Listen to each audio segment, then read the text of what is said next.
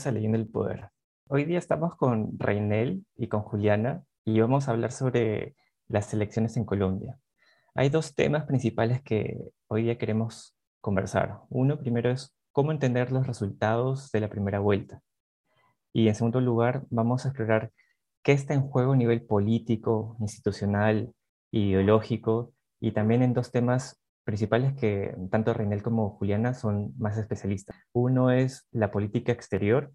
en qué medida Petro y Rodolfo están proponiendo, digamos, visiones distintas en materia de política exterior, y el otro tema es la política ambiental. Entonces, quisiera plantearles una primera pregunta que es, ¿qué explica el voto por Petro y Rodolfo en estas elecciones? Yo diría que dos cosas en general me parece a mí que, que explican el hecho de que hoy por primera vez en, creo yo, dos, tres décadas, en, la segunda vuelta no está ninguno de los candidatos por los que el establecimiento político apostó desde el principio. Creo que eh, el hecho de que Fico Gutiérrez se quedara en la primera vuelta dice algo sobre estas elecciones en particular. Y ahí yo me refiero a dos cosas. Yo creo que estamos en una democracia cansada, por un lado, cansada frente al gobierno actual, al gobierno de Iván Duque, que llegó al gobierno prometiendo, bueno, mayor seguridad, prometiendo mejor desempeño económico y lo que obtuvimos durante estos cuatro años fue un deterioro constante de la seguridad en Colombia. Terminamos con una de las mayores cifras de homicidios en siete años, en varias subregiones de Colombia con una profundización de los conflictos armados también, que tiene unas consecuencias humanitarias graves, una economía que es verdad se tuvo que enfrentar a una pandemia y recientemente a la guerra Ucrania-Rusia que aumenta algunos precios y que produce una inflación generalizada, y a una represión durante las protestas del paro nacional hace un par de años. Entonces,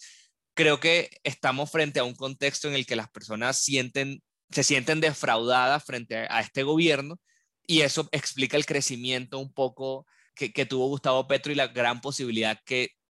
desde hace tres meses tienen de llegar al poder y, y, estaban bastante seguros, de hecho, de que lo iban a hacer hasta que Rodolfo pasó a segunda vuelta. Y por otro lado, tenemos también el cansancio frente a las élites, podría decir uno. Nuestra democracia se jacta de ser la democracia, una de las democracias más largas de América Latina, sin interrupciones, pero al mismo tiempo es una democracia que ha estado protegida por las élites en el sentido de que son ellas quienes se han apropiado del gobierno y de la posibilidad de ser elegidos. ¿no? En nuestra democracia creo que hay derecho a ser elegido, pero sabemos que solo unos pocos pueden ser elegidos. Eh, el Frente Nacional es un ejemplo en el que se cierra el sistema político, pero mantenemos la fachada de la democracia. Luego, cuando llega la constitución del 91, pues entran otros actores y pareciera que hay una apertura del sistema político, pero a nivel de gobierno igual no hemos tenido ningún cambio, o sea, como hemos estado bastante estables eligiendo ciertas élites y hoy con, el cierre del conflicto armado con las FARC, eh, el conflicto armado deja de ser la principal preocupación de la gente, la corrupción aparece como lo que a la gente más le preocupa y Rodolfo Hernández llega a capitalizar eso. Rodolfo Hernández llega a decir, ok, yo soy el candidato anticorrupción, sí, con un discurso escueto, con un discurso poco producido, con varias promesas más bien demagógicas, pero discursivamente capitaliza e, ese cansancio frente a las élites. Entonces yo diría que esas dos cosas explican que hoy Petro y Rodolfo estén en la segunda vuelta. Sí, eh, gracias Javier por tu pregunta. Eh, para complementar un poco como el contexto político y social que Reiner nos narra, yo creo que también es importante mirar a cada candidato eh, individualizado como por su parte. Yo creo que además de como esta capitalización, instrumentalización del cansancio y este discurso antiélite, en el caso de Petro también vemos como un proceso histórico y político importante del movimiento social y también eh, de los sectores políticos de izquierda que han venido trabajando por décadas eh, por tener una representación distinta y la posibilidad que Colombia por primera vez tenga un gobierno que no esté ligado eh, estructuralmente como a las estructuras de derecha, a las estructuras autoritarias y conservadoras. Y en ese sentido también me parece importante rescatar eh, las alianzas que ha tenido Petro en temas de movimientos sociales, pues él viene con Francia Márquez también, que es una persona eh, característica del movimiento ambiental, del movimiento social, del movimiento feminista, y creo que también Colombia ha tenido, y eso también lo veo mucho ligado como al proceso de paz, unas em, transformaciones sociales de los imaginarios, pero también del discurso político, de los deseos, de la gente y de sus sueños para tener un país distinto en términos no solo de políticas de identidad, de quienes representados, están las comunidades afro, las comunidades indígenas, las mujeres, sino también de eh, reformas estructurales a las instituciones del Estado. Y creo que el pacto histórico de alguna manera logra representar esos sueños y esa esperanza de poder pensarse un país diferente y eso me parece importante recalcarlo porque no es solo Petro estando ahí solo, sino es toda la gente y todo el movimiento social que ha venido detrás de él. Por otro lado, creo que además eh, Rodolfo Hernández, em, además de haber capitalizado como un poco este discurso de la corrupción, este proceso antiélite, también le apunta como a un sector de Colombia muy específico y son como las clases medias empresariales o como que este discurso un poco para llegar a una Colombia industrializada, donde tengamos eh, unos sistemas agrícolas totalmente industrializados, la posibilidad de crear empresa, de salir adelante, de tener eh, acumulación de capital, de inversión extranjera, eh, fortaleza en el sector bancario, en las pensiones. Creo que él también representa como un voto de opinión muy fuerte que no se ve representado en la izquierda, que no se ve representado en el movimiento social, pero sí quiere de alguna manera tener un cambio y eso también está relacionado con los procesos empresariales y cómo la gente, especialmente las clases medias, se representan a sí mismas como el sujeto moral, ¿no? En una democracia y en una verdadera democracia a nivel económico, pues es necesario tener un engrandecimiento de la clase media y solo esto se hace a partir de inversión extranjera y también de grandes eh, procesos industriales y empresariales y creo que Rodolfo pues logra entusiasmar a la gente porque él se vende no como un político, o sea, realmente es un antipolítico como Trump, pero es un gran empresario y pues eso a la gente le llama mucho la atención. Genial, gracias Julián y Reinel. Ese punto que traes a la mesa es algo que quisiera ampliar porque me queda claro que hay un proceso de insatisfacción social muy grande en Colombia. Entonces eso se ha manifestado, por ejemplo, en las diferentes protestas, en los movimientos sociales. Y Juliana también nos señala que aparte de esa crisis institucional, político-social, que denominamos como un momento crítico, también hay una construcción de una alternativa política, eh, representada sobre todo en Petro pero también nos ha señalado que existe una alternativa proempresarial que está siendo catalizada aprovechada por, por Rodolfo. Entonces, en ese sentido, yo les quería preguntar respecto a una mm, comparación entre ambos candidatos, porque muchas veces desde afuera se habla de que en Colombia están en una encrucijada en la cual tiene una opción populista en ambos casos pero me gustaría que a partir de, digamos, ustedes que conocen de cerca lo que está pasando en Colombia y a partir de todo lo que han eh, estado analizando desde sus perspectivas ya especializadas, me gustaría que nos digan qué semejanzas y diferencias se encuentran en ambos candidatos, tanto a nivel de propuestas como de ideas. Bueno, yo creo que un poco relacionado con estos temas de la insatisfacción y, de estos deseos y sueños que tiene la gente yo veo obviamente muchas diferencias, pero también similitudes en ambos candidatos, haciendo una salvedad y es que eh, las propuestas yo quisiera que fueran más claras de lo que son, son ambas bastante generales en muchos aspectos y hubiera sido interesante ver como unas puntualizaciones más específicas en los instrumentos de política pública que van a implementar y eso no es del todo claro para mí, pero yo quiero puntualizar tres aspectos puntuales que yo creo que pueden, podemos hablar y el primero tiene que ver también como con la economía, pero también con eh, las actividades productivas que sustentan la economía en Colombia y la primera tiene que ver con el, sistema extractivista y las eh, actividades extractivas. Petro, por ejemplo, propone una transición energética, donde Colombia deje de participar en extracción de petróleo, donde su economía no esté basada en eso. Y para eso él fue muy claro y taxativo y todo, pues su programa de gobierno está basado en parar la exploración petrolera y decirle no al fracking, que es la fracturación hidráulica en yacimientos no convencionales. Por otro lado, pues eh, Rodolfo, él con un espíritu empresarial dice no podemos parar eh, esto. Es necesario, obviamente, seguir eh, lineamientos internacionales de sustentabilidad, pero el petróleo es una alternativa y el fracking es una alternativa. Y también desde una mirada muy ingenieril y empresarial, vuelvo a decir, como de estos procesos, es lo que dice, hay que hacerlo bien. Y eso significa que eh, estas fracturaciones y la extracción de petróleo se tiene que hacer de unas maneras muy científicas y con parámetros muy específicos que no van a, vayan a empeorar los acuíferos que hay eh, cerca, digamos, a estos yacimientos. Entonces ahí hay una ruptura supremamente clara entre ambas propuestas en términos de política ambiental. La alternativa que ellos dan para sustituir, digamos, eh, o para cambiar el modelo económico es muy similar y es el modelo de sustitución de importaciones. Para ambos en su discurso es importante que Colombia se posicione y se ponga en la mesa para poder ser el primer productor agrícola y la despensa agrícola del mundo y esto implica también poderle dar araceres a la comida, eh, poner, digamos, algunos instrumentos de política pública para que el campesinado tenga eh, acceso a los sistemas de producción, a nuevas maquinarias, también eh, darles a ellos la posibilidad de tener una tierra. Y esto obviamente pasa por entender un poco el sistema de tierras en Colombia, que yo creo que el conflicto agrario es el conflicto de Colombia, pero también hay una diferencia en eso y es que para Rodolfo eh, se queda ahí y no es muy claro cómo lo va a hacer. En cambio, para Petro, eh, digamos, hay otras cuestiones más en términos también de los insumos y de lo que implica también la repartición de la tierra en Colombia. Y eso implica una reforma agraria, cosa que a Rodolfo le asusta bastante. Y creo que Petro, digamos, eso lo tiene más claro. Y otra parte que me parece importante mencionar es el tema de género, que no es simplemente un aditivo, sino que es también una parte transversal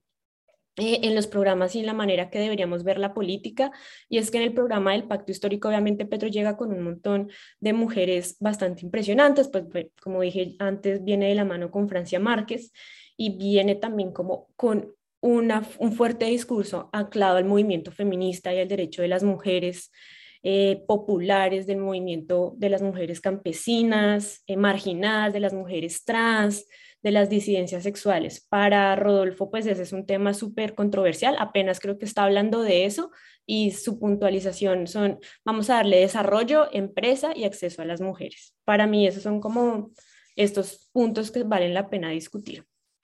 Súper, Juliana. Sí, no, muy de acuerdo en todo lo que, lo que mencionas. Yo añadiría un par de cositas para cada uno. Yo diría, en términos de semejanzas, creo que, bueno, como, como ya creo que Juliana y yo mencionamos, ambos representan, al menos discursivamente, este discurso antiélite en Colombia. Creo que hoy el hecho de que ambos estén en la segunda vuelta dice, bueno, quizá en el caso de Petro dice algo sobre identificación particular política sobre el candidato, pero al mismo tiempo hay varios votantes que creo yo que no, es que se identifiquen ideológicamente o algo así, sino que simplemente eh, están votando en contra de las élites y están votando por un cambio, ¿no? Eh, y entonces ambos representan discursivamente eso que, ellos llaman cambio.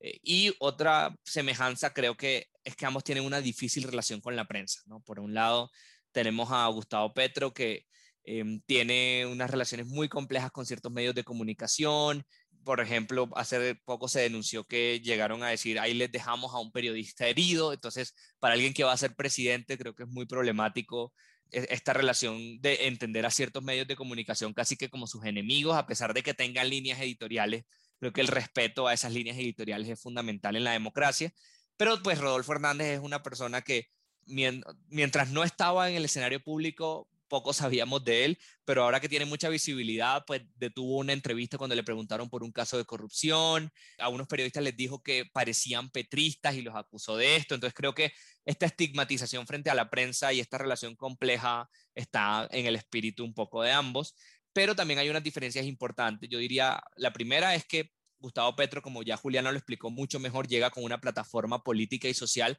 ante la cual es responsable. ¿No? Llega además con una bancada en el Congreso bastante grande, con un proceso que no, no empezó hace dos meses, sino que lleva años consolidándose, mientras que Rodolfo Hernández llega con dos representantes a la Cámara y no ninguna plataforma política detrás ante quien sea responsable.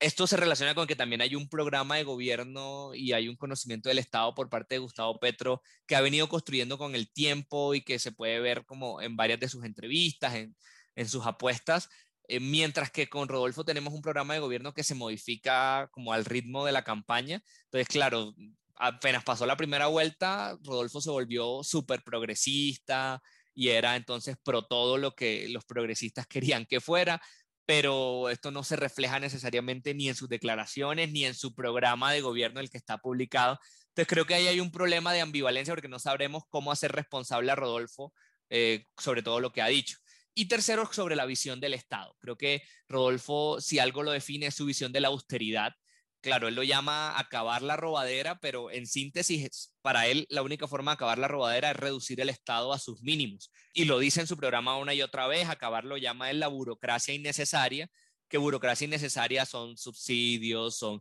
instituciones del Estado que posiblemente funcionan bastante bien, justamente porque él no conoce el Estado y lo dice abiertamente mientras que con Gustavo Petro tenemos un programa un poco más enfocado en eh, fortalecer el Estado, ampliar la oferta social del Estado, garantías eh, de ciertos derechos y para eso se necesitan instituciones. Entonces, esta visión de austeridad frente a un Estado garantista creo que también hace la diferencia.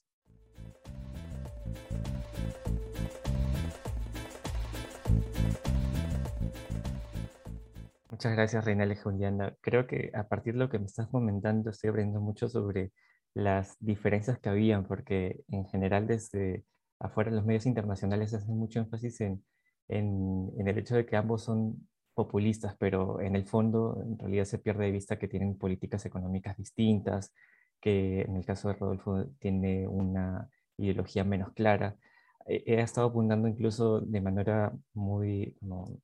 detallada qué diferencias y semejanzas se han estado identificando. Entonces me, me, queda clarísimo la principal diferencia, por ejemplo, es la, la de género. ¿no? Hay una visión de, de género mucho más eh, estructurada en la perspectiva de, de Petro. En cambio, eh, Rodolfo tiene más bien, muchas de sus debilidades tienen que ver con que se ha manifestado de manera, eh, digamos, no, ambivalente sería poco, ¿no? de manera muy eh, nefasta respecto a unos temas de género muy importantes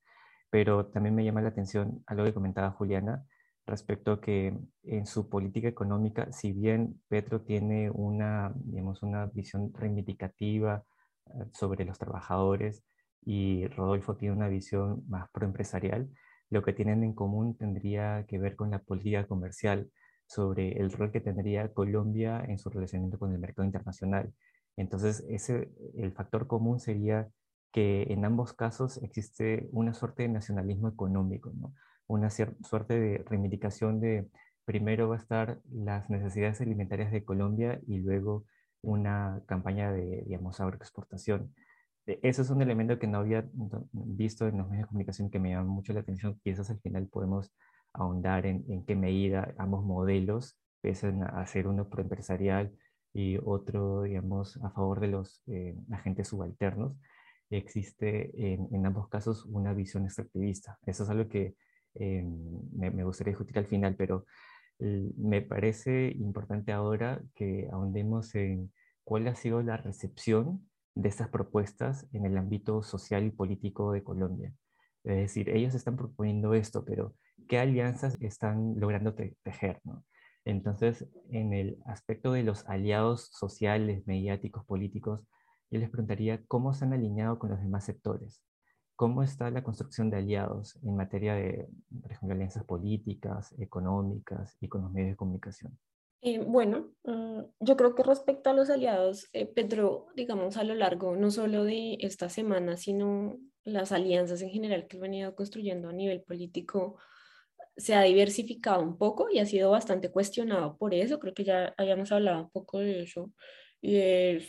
hace unos días y es sus alianzas con Benedetti, con Roy Barreras y con, digamos, otros sectores económicos también a lo largo de, Colombia y él ha sido supremamente cuestionado por eso, especialmente por parte de sectores de derecha, pero también lo que se ve es como una posibilidad de gobernar con otros porque Petro, y yo creo que él a lo largo de su carrera política se dio cuenta que no puede gobernar solo y no puede gobernar con los que ya, solamente con los que ya tiene convencidos, porque él va a ser presidente de todos. Y en ese sentido, digamos que él ha invitado eh, a distintos eh, actores controversiales a su campaña y también ha tenido rechazos. En ese sentido, yo quisiera concentrarme más eh, un poco como en estos actores